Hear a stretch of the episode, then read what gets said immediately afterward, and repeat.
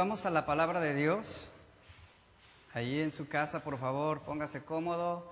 Eh, presta atención a lo que estaremos hablando hoy, es muy importante. De todo lo que estamos viviendo debemos tener una perspectiva bíblica y finalmente es Dios quien está hablándonos, Él es Dios quien está haciéndose oír en esos tiempos. Y hoy voy a iniciar una pequeña serie que se titula Hombres de poca fe. El tema de hoy es Confiando en Dios. En Mateo 6, 19 al 24, Jesús advirtió sobre no acumular tesoros en la tierra, donde la polilla y el óxido pueden destruir y donde los ladrones pueden hurtar. Y luego más adelante, verso 24 nos dice, porque donde está nuestro corazón, allí también estará, donde está vuestro tesoro, nuestro tesoro, allí también estará nuestro corazón. Y luego Jesús dice, no se puede servir a Dios y a las riquezas. Después en el verso 25 al 34 de Mateo 6, voy a hacer lectura de estos versículos. Dice, por tanto os digo, no os afanéis por vuestra vida, qué habéis de comer o qué habéis de beber, ni por vuestro cuerpo, qué habéis de vestir. ¿No es la vida más que el alimento y el cuerpo más que el vestido? Mirad las aves del cielo, que no siembran, ni ciegan, ni recogen en graneros, y vuestro Padre Celestial las alimenta. Dice, ¿no valéis vosotros mucho más que ellas? ¿Y quién de vosotros podrá, por mucho que se afane, añadir a su estatura un codo? Y por el vestido, ¿por qué os afanáis? Considerad los lirios del campo, cómo crecen, no trabajan ni hilan, pero os digo que ni aun Salomón, con toda su gloria, se vistió así como uno de ellos. Y si la hierba del campo, que es hoy, y mañana se echa en el horno, Dios la viste así, no hará mucho más a vosotros, y luego note el énfasis, hombres de poca fe, no os afanéis pues diciendo, ¿qué comeremos o qué beberemos o qué vestiremos? Porque los gentiles buscan todas estas cosas, pero vuestro Padre sabe que tenéis necesidad de todas estas cosas, mas buscad primeramente el reino de Dios y su justicia, y todas estas cosas os serán añadidas. Así que no os afanéis por el día de mañana, porque el día de mañana traerá su afán. Basta cada día su propio mal. Hay que tener una perspectiva correcta de lo que está pasando en estos tiempos. Y creo firmemente que Dios está hablándonos y que Dios está zarandeándonos a nosotros, la iglesia, para ordenar nuestra prioridad. Jesús en todo este pasaje está hablando en contra de la preocupación.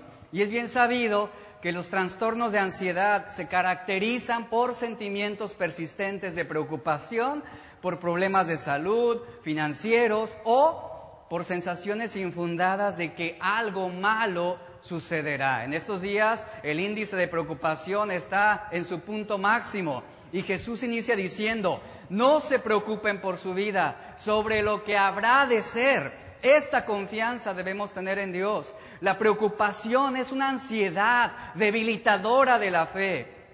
Es cuando nosotros decimos, es que Dios no puede cuidar de mí y tengo que hacer algo por mis propios medios, tengo que hacer esto por mí mismo. No, debemos tener la confianza de que en estos tiempos donde nuestra fuente de ingresos se ha visto interrumpida, debemos tener la clara convicción, la confianza en Dios de que nuestra fuente de provisión continúa y esta proviene de Dios. Y el detonante de un estado de preocupación es una situación que nos imposibilita. Y esa es la condición actual de la sociedad. Actualmente estamos experimentando un descontrol, hemos perdido el control de la situación, pero Dios no pierde control y debemos tener esa confianza de que Dios cuida de nosotros. ¿Qué ha sucedido en estos días? Nadie se imaginaría que en menos de tres meses, cuando la OMS lanzó su primera alerta contra este virus, el COVID-19, como un virus no letal, días después sería declarada una pandemia que cambiaría al mundo vertiginosamente. Un prestigioso científico y virólogo argentino, Pablo Goldschmidt, quien desde, quien desde hace años, él lleva una lucha contra el pánico a los virus, él declaró que el COVID-19 es un tipo de enfermedad que no merecía que el planeta quedara paralizado. Él sostiene que desde el principio se promovió, se promovió una paranoia injustificada con el COVID-19 o una infodemia también. Pero ¿qué sucedió para que todo esto que estamos viendo y enfrentando se saliera de control? Como un virus de 125 nanómetros, es decir, muy pequeño, con baja letalidad y con poca velocidad, y que su contagio no es por aire, ha doblegado a la humanidad con preocupación y temor. En este momento, más de 620 mil casos y más de 29 mil 600 muertes en 188 países. Un artículo en el New York Times devela la razón principal para que la pandemia hiciera tanto daño o para que un virus que no tenía un grado de letalidad alto estuviera haciendo lo que está haciendo. Y el New York Times en este artículo pone como ejemplo a Italia. ¿Qué fue el detonante de, de esta catástrofe en Italia? ¿Cómo un virus que no era potencialmente destructivo está causando una de las mayores crisis.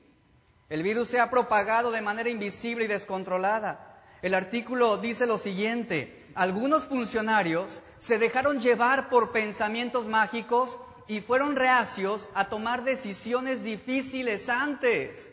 Mientras tanto, en esa confianza infundada, el virus se alimentaba de esa complacencia o de esa autocomplacencia, dice este artículo. Esto fue lo que produjo este tropiezo crucial. Una falsa sensación de seguridad finalmente logró que este virus, imperceptible, de alguna manera, se propagara tan mortalmente. Este virus ha puesto en jaque a los gobiernos que se consideraban invulnerables, poderosos, potencias mundiales como China, Italia, España, Estados Unidos están colapsadas han sido las más afectadas hasta el día de hoy. Y esto es una espiral. Si los más fuertes colapsan, es de esperar que las economías más frágiles también lo harán. Y esto debemos verlo desde una perspectiva correcta. Debemos entender que Dios, todo lo que Dios permite es necesario. Y aunque cueste trabajo asimilar, lo que Dios ha permitido con esta pandemia finalmente tiene el fin y el propósito de demostrar la impotencia de las estructuras humanas en las que tanto confiamos nuestra vida. Este es el propósito, es parte de lo que Dios ha permitido. Ha sido averiada la máquina que hace funcionar a la globalización, como el comercio, la política, la economía, la industria, la salud. Según economistas, estamos frente a un tsunami económico con más fuerza desde la crisis financiera del 2009. Los políticos más poderosos del mundo minimizaron una conducta preventiva.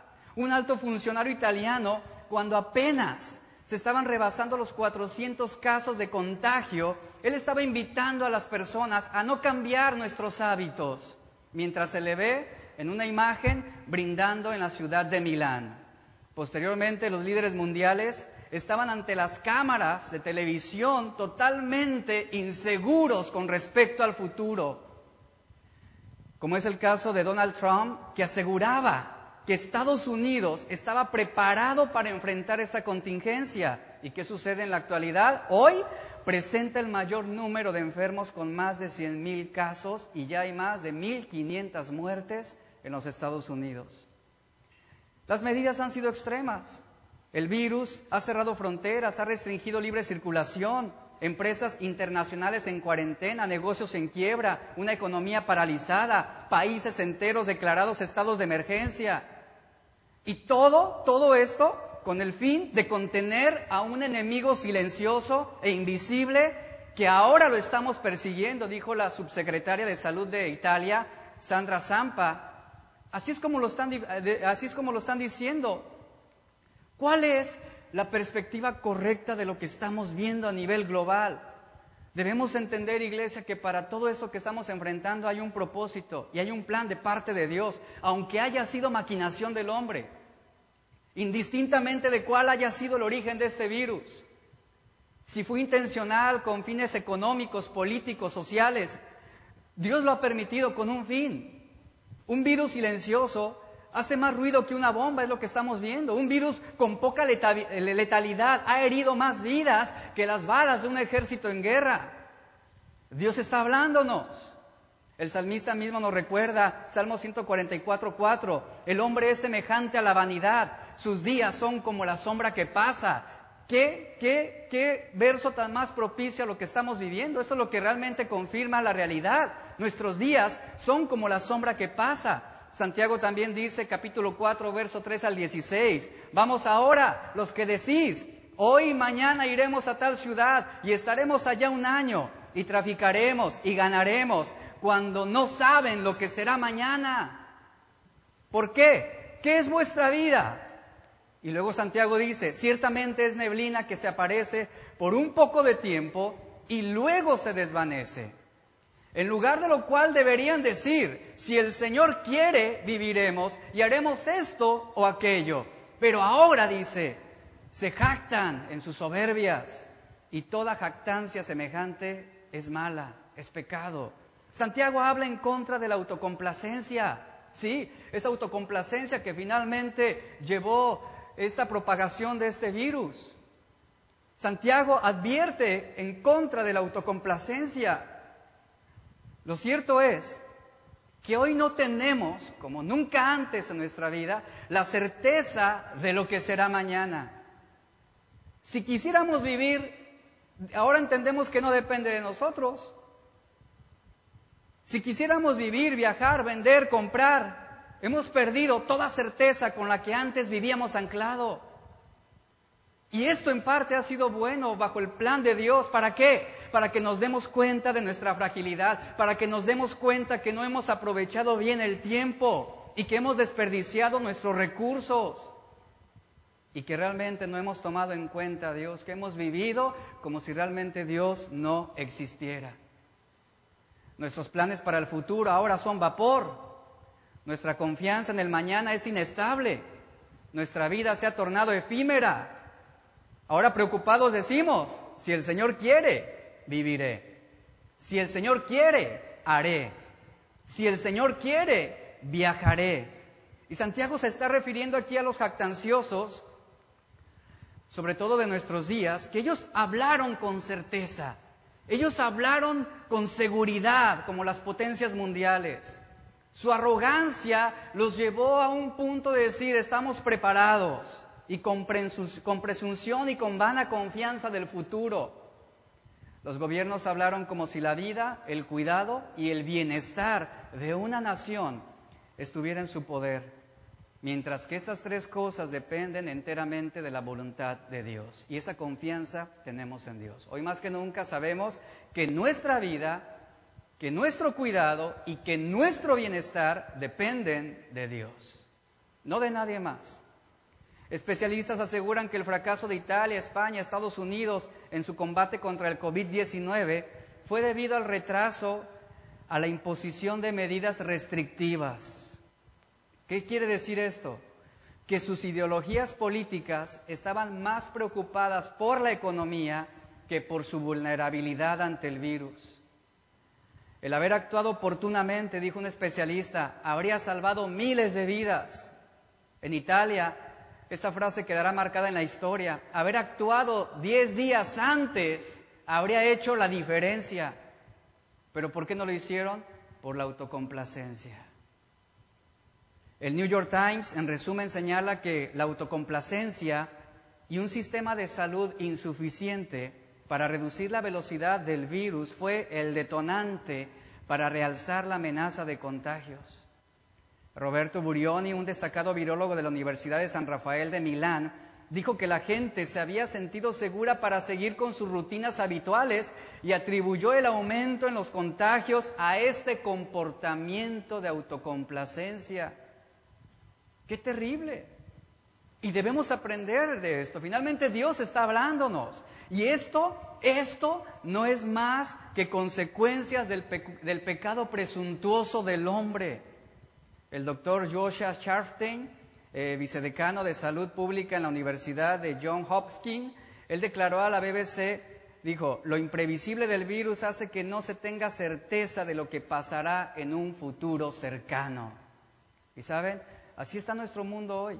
Viven sin certeza, viven sin confianza de lo que será mañana. Pero Jesús que nos dice, no se preocupen, claramente, Él está diciendo, no se afanen por el día de mañana. Nuestra certeza del futuro no depende de, los, de las estructuras políticas, sociales y económicas de este mundo. Nuestra confianza está en Dios, que Él cuida de nosotros como iglesia, que Él cuida y atenderá nuestra necesidad. ¿Qué nos enseña todo esto? Toda esta situación finalmente nos da una lección muy fuerte y, y, revela cuál es nuestra mayor debilidad en estos tiempos, que es la autocomplacencia. La autocomplacencia.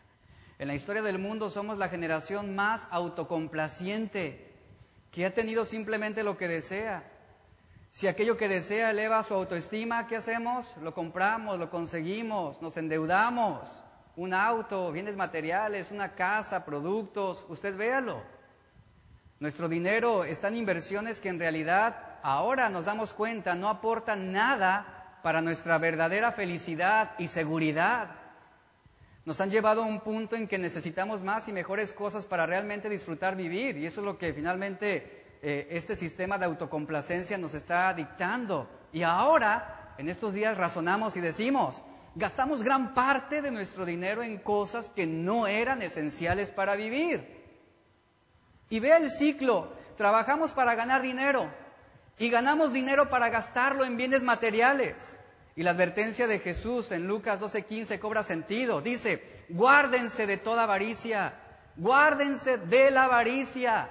La vida del hombre no consiste en la abundancia de los bienes materiales que posee.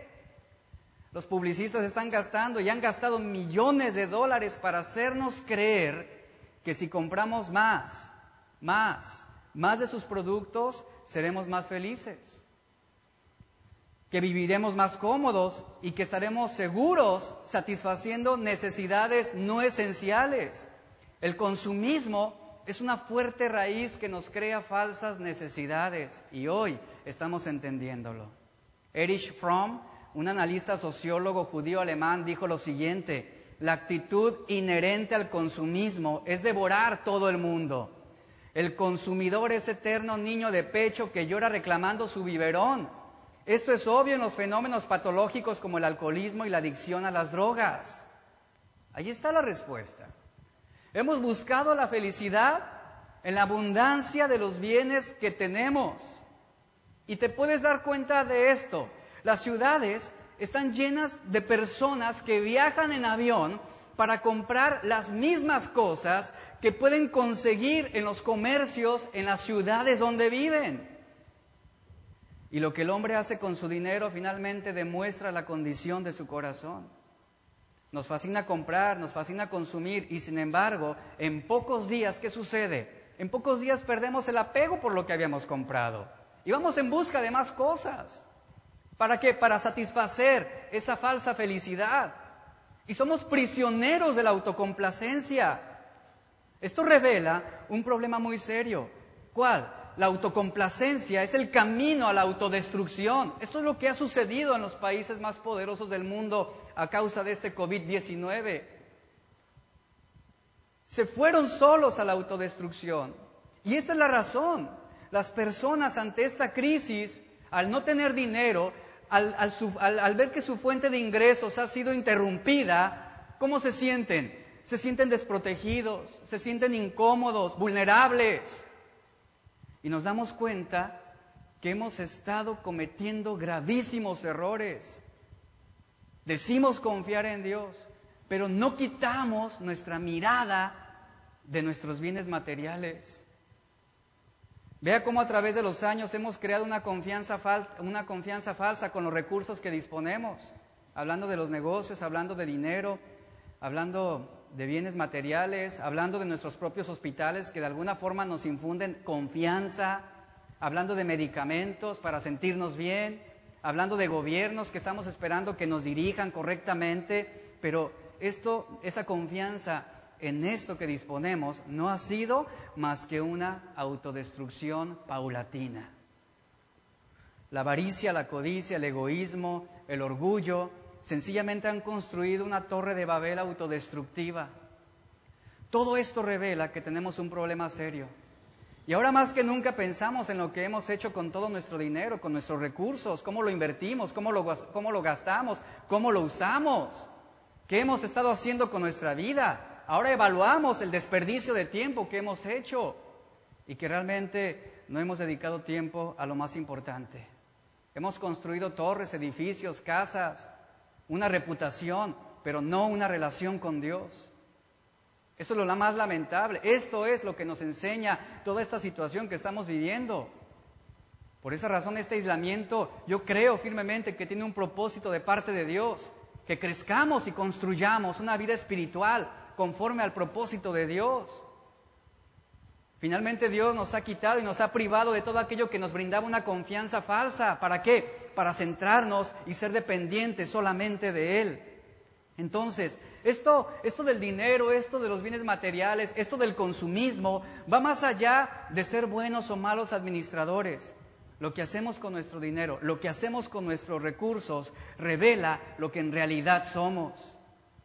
Lo que hacemos con nuestro dinero siempre estará relacionado a las tentaciones de Satanás o a los mandamientos de Dios. ¿Qué quiere decir esto? O usted sirve a Dios con su dinero o usted sirve a Satanás con las cosas que está gastando. Y vea cómo lamentablemente nos damos cuenta de que somos personas autocomplacientes aun cuando digamos que confiamos en Dios, aun cuando aseguremos que Jesús es nuestro Salvador. Nos hemos inclinado inconsciente o conscientemente a esa autocomplacencia. Y finalmente, el autocomplacernos es la razón por la que desobedecemos a Dios, porque buscamos lo nuestro, no lo que es de Cristo.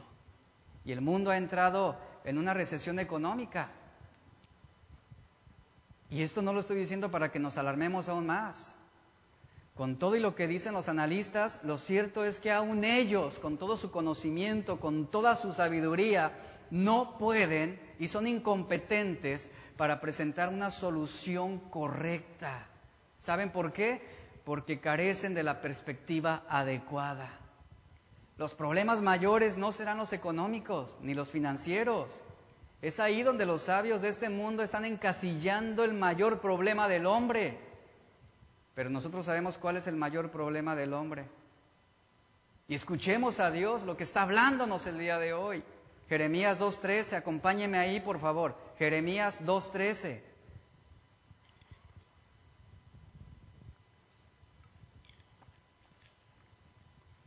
Aquí está el mayor problema del hombre. Jeremías 2.13 dice, dos, dos son los pecados que son los pecados que ha cometido mi pueblo. ¿Cuáles? Dice, me abandonaron a mí, fuente de agua viva, y han cavado sus propias cisternas, cisternas rotas que no retienen agua. Iglesia, hemos confiado en nuestras cisternas inestables. ¿Qué significa esto?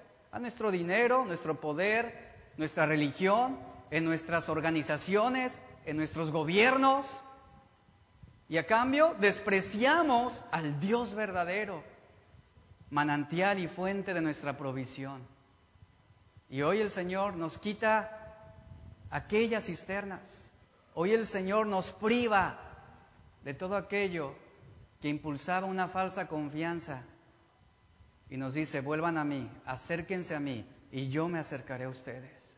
Es un llamado también de arrepentimiento para la iglesia.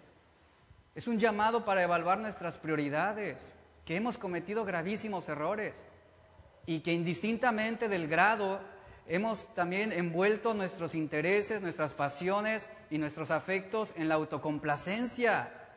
Hemos despreciado al Dios verdadero. Esto es lo que Dios está hablándonos.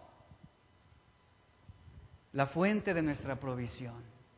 Y con respecto al futuro, la Biblia también nos dice que las cisternas rotas, que hace alusión también al sistema económico mundial en su totalidad, llegará a un colapso total. Esto es algo que la Biblia claramente enseña.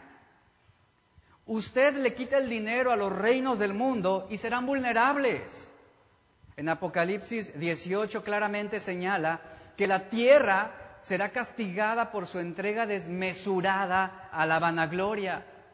Nos dice que la vida arrogante la ha hecho sentir confiada y se jactaba diciendo, no sufriré jamás. ¿Por qué? Bueno, tengo abundancia de bienes, no tengo motivo para preocuparme, pero esa preocupación estaba basada en una seguridad falsa. En el versículo 9 de Apocalipsis 18 nos dice que sobrevendrán sus plagas, pestilencia, aflicción y hambre, porque Dios juzgará la tierra. Y al referirme a juzgar la tierra es sencillamente que Dios está haciendo resonar su voz en estos tiempos. Una llamada de alerta, de advertencia y esta autocomplacencia finalmente está arrastrándonos a la autodestrucción, repito. Y por favor, vea este ciclo destructivo. Cuando el orgullo se encuentra con el hambre, cuando, repito, cuando el orgullo se encuentra con el hambre, el, hombre hará lo inconcebible. ¿Y sabe? Se volverá más mentiroso, más ladrón, más asesino, más perverso, para seguir alimentando su avaricia. Jesús enseñó una parábola del rico insensato. Acompáñeme en Lucas 12.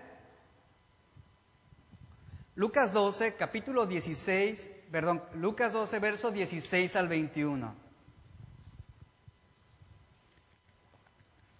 En esta parábola de este hombre rico, y la Biblia lo llama un insensato, dice, este hombre rico tenía un terreno que le produjo una cosecha abundante.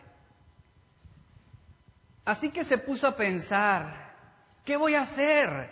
No tengo dónde almacenar mi cosecha. Y por fin dijo, ya sé lo que voy a hacer voy a derribar mis graneros y voy a construir otros más grandes donde pueda almacenar todo mi grano y mis bienes y diré, y, escuche y vea, por favor, lea con atención, dice, y diré, alma mía, ya tienes bastantes cosas buenas guardadas para muchos años, descansa, come, bebe y goza de la vida. Pero Dios le dijo, necio, esta misma noche te van a reclamar tu alma.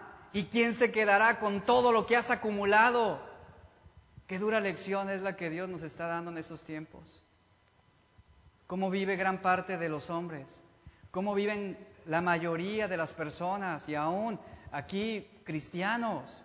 Descansan, comen, beben, gozan de la vida, pero fuera de la voluntad de Dios, fuera de la voluntad de Dios, confiados en lo que tienen, en lo que logran, en lo que hacen, y el Señor nos está diciendo, necios, necios, hoy van a reclamar tu alma. ¿Y quién se va a quedar con todo aquello que has construido?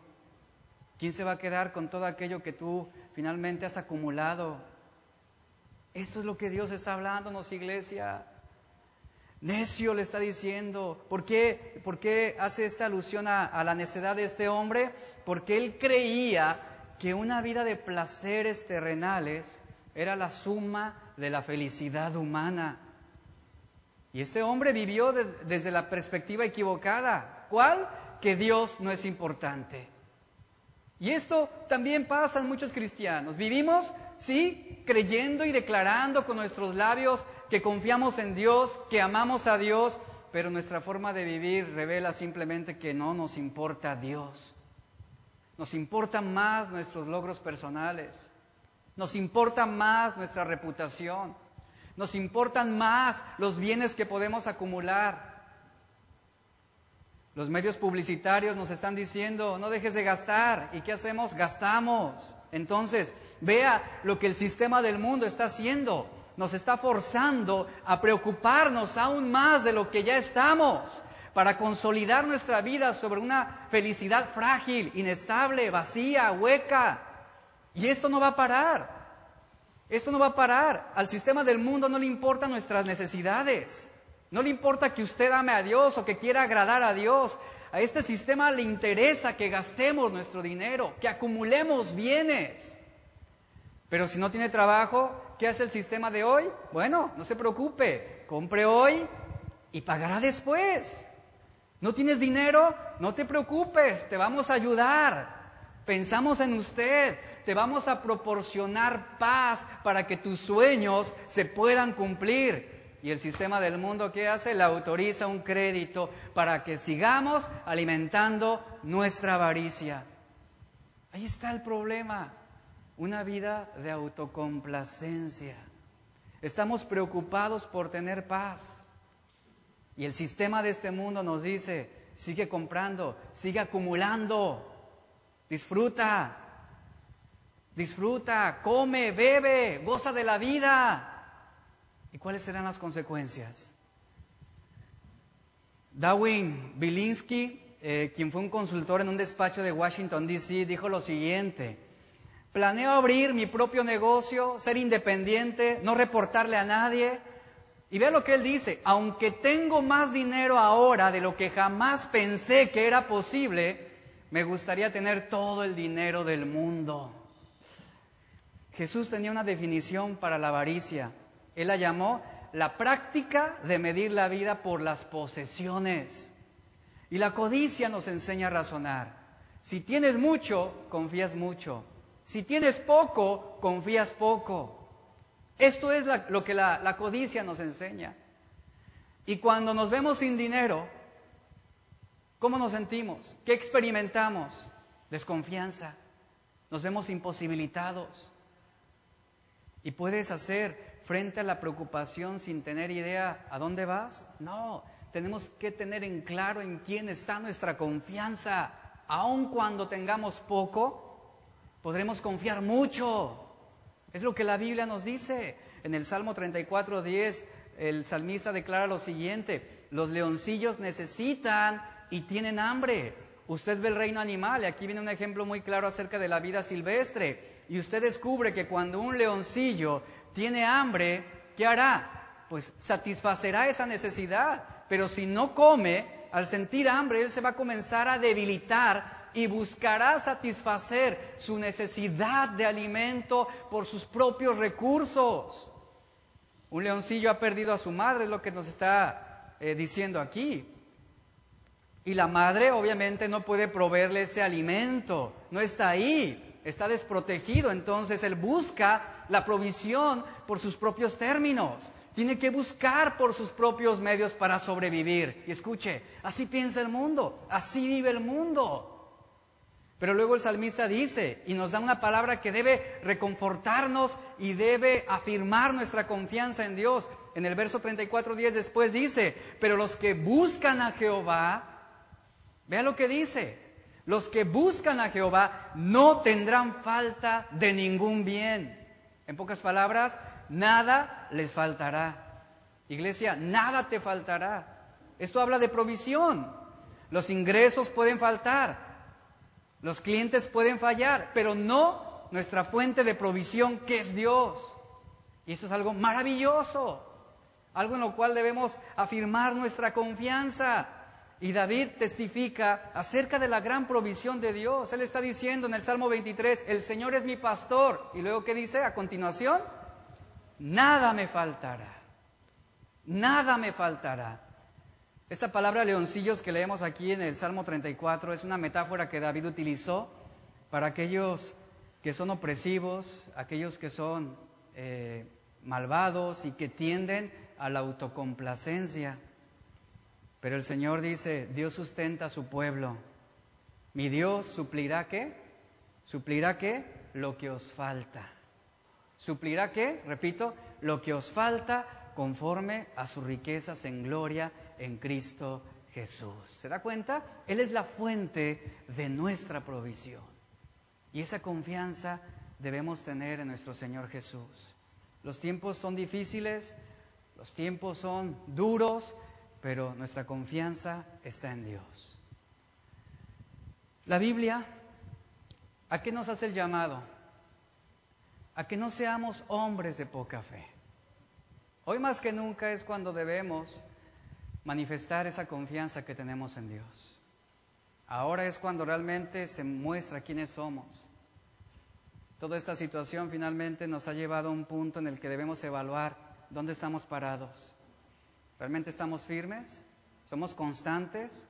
¿Crecemos en la obra de Dios? Debemos entender que todo lo que hagamos para Dios y todo lo que invirtamos para el reino de Dios no será en vano. Y Dios no va a dejar sin alimento tu casa ni a tu familia. Aun cuando no haya trabajo, habrá provisión de Dios. A lo mejor esto te cuesta trabajo entenderlo ahorita. Por esa razón es importante que tengas una relación profunda con Dios. En, estos días estuve hablando con mi amigo pastor en Venezuela y, la, situación que ellos están enfrentando es mucho más difícil que nosotros, no solamente por la recesión económica que han traído de años, sino ahora por esta situación de cuarentena por el COVID-19. Es terrible lo que se está viviendo allá. Y hablando con él, él me decía, ¿vas a creer algo? Que ahora que la situación con esto del virus se ha puesto más crítica en nuestro país, ¿estamos más seguros? Y él me lo dijo así, estamos mejor que cuando la recesión en nuestro país había iniciado. ¿Sabe? Eso se llama provisión de Dios. Porque aun cuando falten los recursos, no faltará el alimento. Qué maravilloso es esto. Y es algo que el Señor quiere hacernos entender en este momento, en estos tiempos. Para nosotros es inconcebible vivir sin ingresos, sin trabajo, sin clientes. Pero es Dios quien cuida de nosotros. Él va a suplir todo lo que nos falta, conforme no a las riquezas del sistema económico del mundo, sino conforme a sus riquezas en gloria en Cristo Jesús. Por esa razón, ¿cuál es el llamado? Búscale intensamente porque no tendrás falta de ningún bien, Dios te lo dará. Aquí es donde desarrollamos nuestra fe. Aquí finalmente estamos siendo desafiados contundentemente y de alguna forma estamos, estamos siendo forzados a confiar en Dios y esto es bueno. Todo lo que Dios permite obra para nuestro bien. Todo lo que Dios permite es necesario. La Biblia nos recuerda repetidas e incansables veces, ya lo, sabemos, pero hoy en esos tiempos, repito, es cuando todo esto cobra mucho sentido.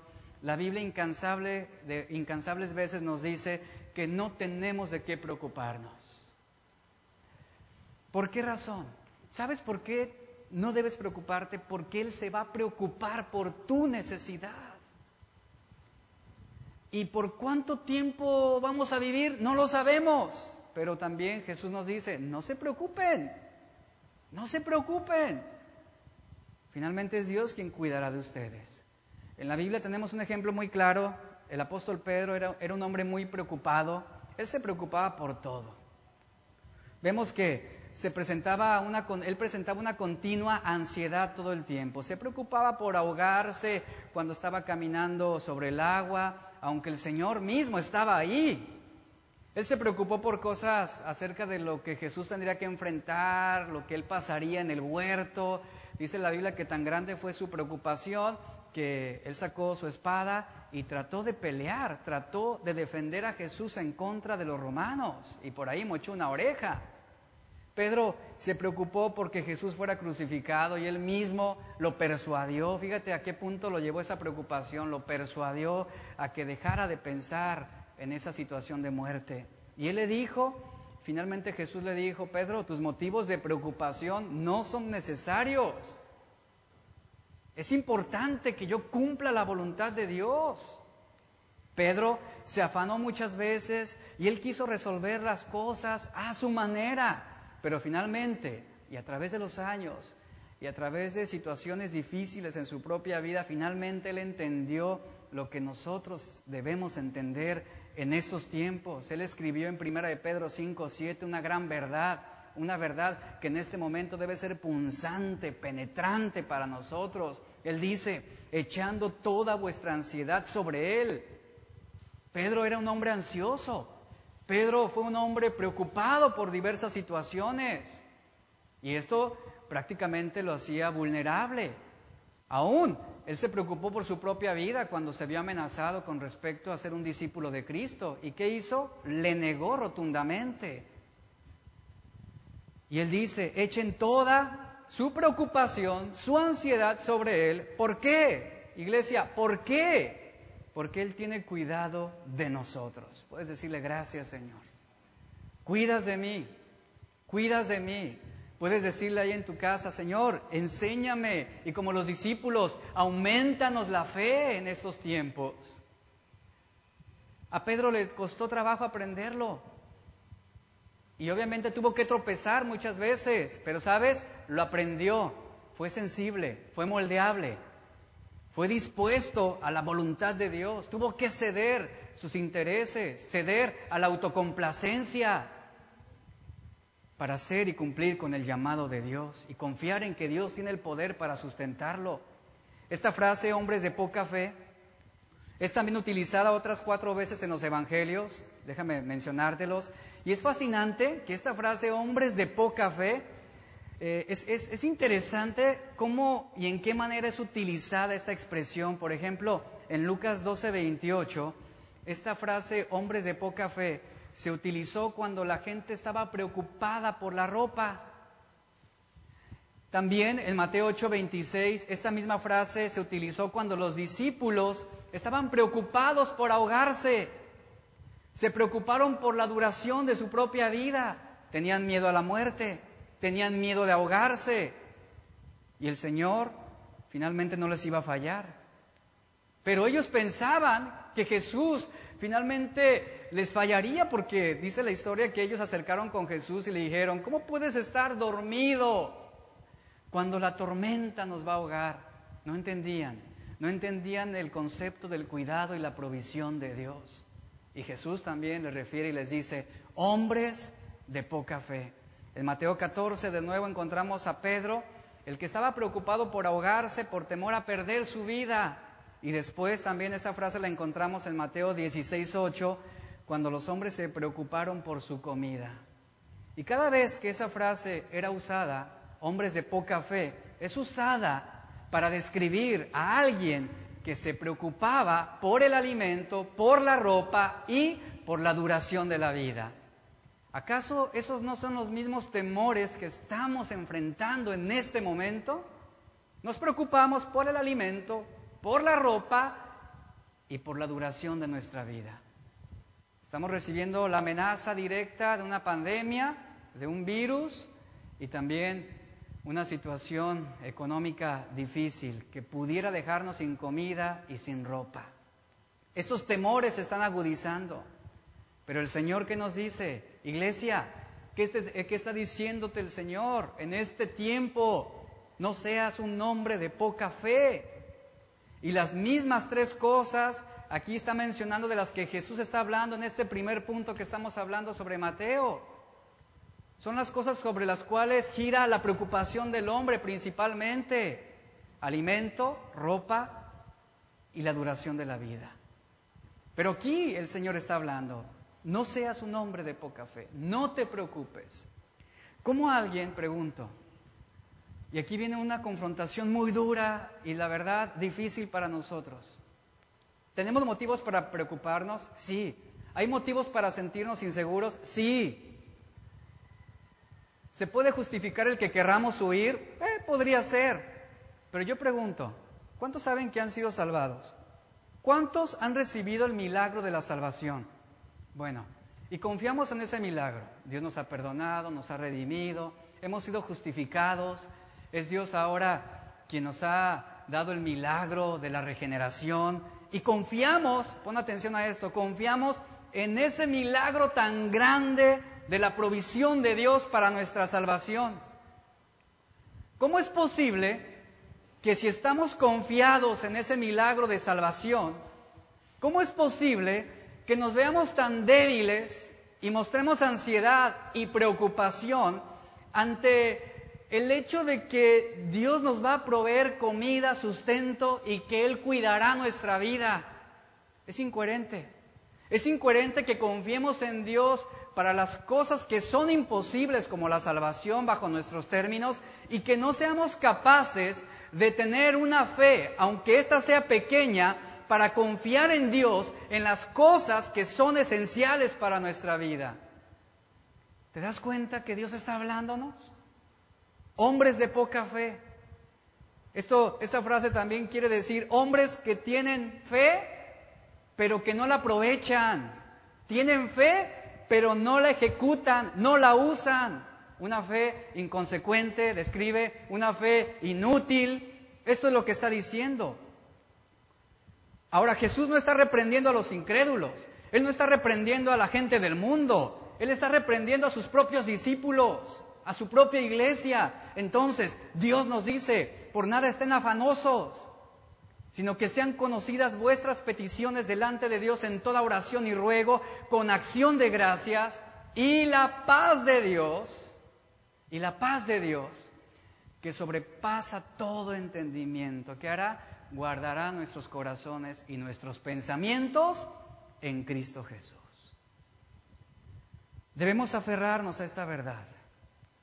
Pero si usted en este momento quiere aferrarse a una verdad que no lo ha transformado aún, usted dudará, usted será vulnerable y su, preocupación y su ansiedad, aunque sea invisible y con bajo índice de letalidad, será mortuoria, es decir, porque ha perdido su confianza en el cuidado de Dios. Hombres de poca fe, cuando usted se preocupa, usted está dudando de Dios. Cuando usted se preocupa, usted está pecando en contra de Dios. Y la preocupación entonces le da un golpe a la palabra de Dios y desconfiamos de la promesa de Dios. Y la preocupación entonces golpea a la persona de Dios y dudamos del cuidado, de la bondad, del amor y la provisión que Dios puede darnos. ¿Se da cuenta?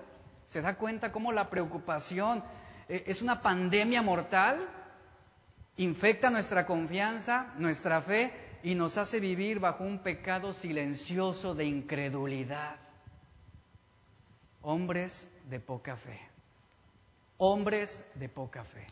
Y repito, si usted se preocupa, usted está dudando de Dios. Usted podría decir, Dios, yo sé, sí, sí, tú lo dices, yo sé que la Biblia dice y lo he escuchado muchas veces, que tú cuidas de mí, pero simplemente no puedo creer que tú puedes cuidarme.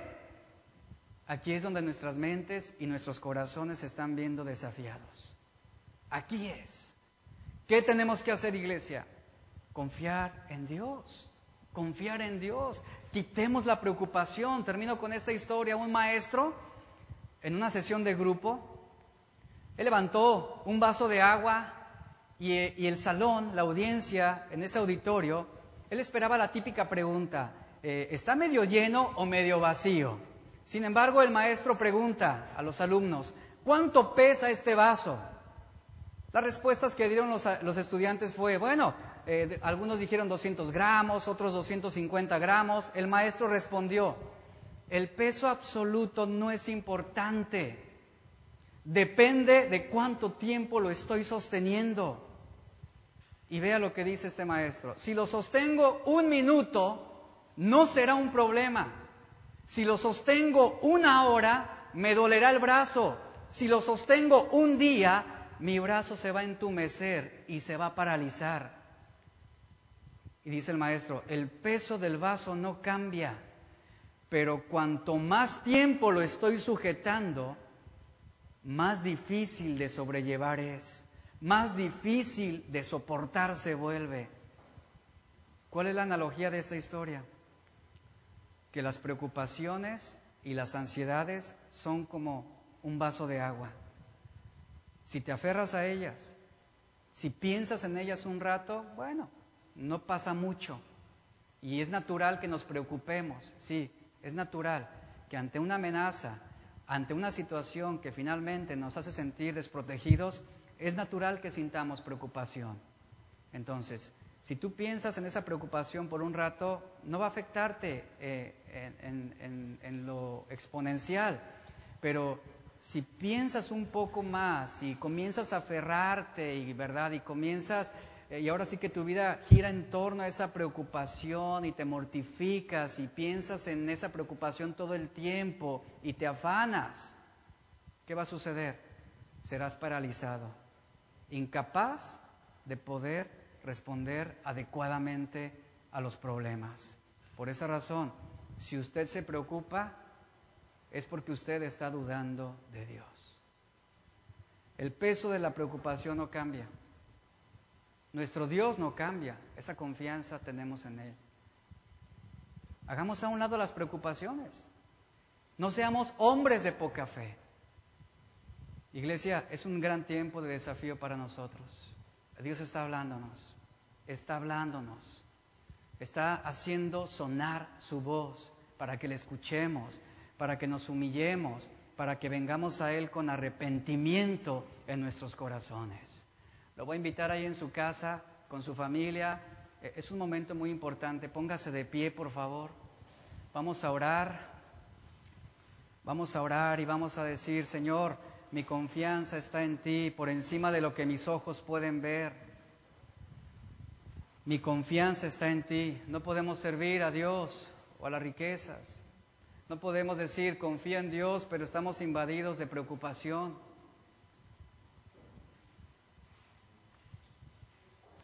Abrácense, familia, esposos, padres a los hijos, hijos a los padres. Este tiempo es necesario. Y en este tiempo veremos una manifestación sobrenatural de parte de Dios. Las mejores manifestaciones que el pueblo de Israel experimentó fue cuando ellos caminaban en el desierto. Elías Elías mismo en los días más difíciles de su vida fue cuando contempló la gloria de Dios. Y ahorita podemos sentirnos como Moisés cuando estaba guiando al pueblo durante el desierto. Hubo un momento en su vida en el que había montañas alrededor, el ejército de Faraón estaba detrás de ellos y delante de ellos estaban las aguas del Mar Rojo. Estaban encerrados, estaban sin salida. Pero ¿qué hizo el Señor? Él dio la salida. Él proveyó un camino en medio de las aguas. Hombres de poca fe, no, no dudemos. Apliquemos nuestra fe y confiemos, confiemos en lo que Dios hará. Y yo sé que escucharemos testimonios del poder de Dios en estos tiempos. Tengo la certeza de que Dios está esperando que su iglesia clame, que le invoquemos.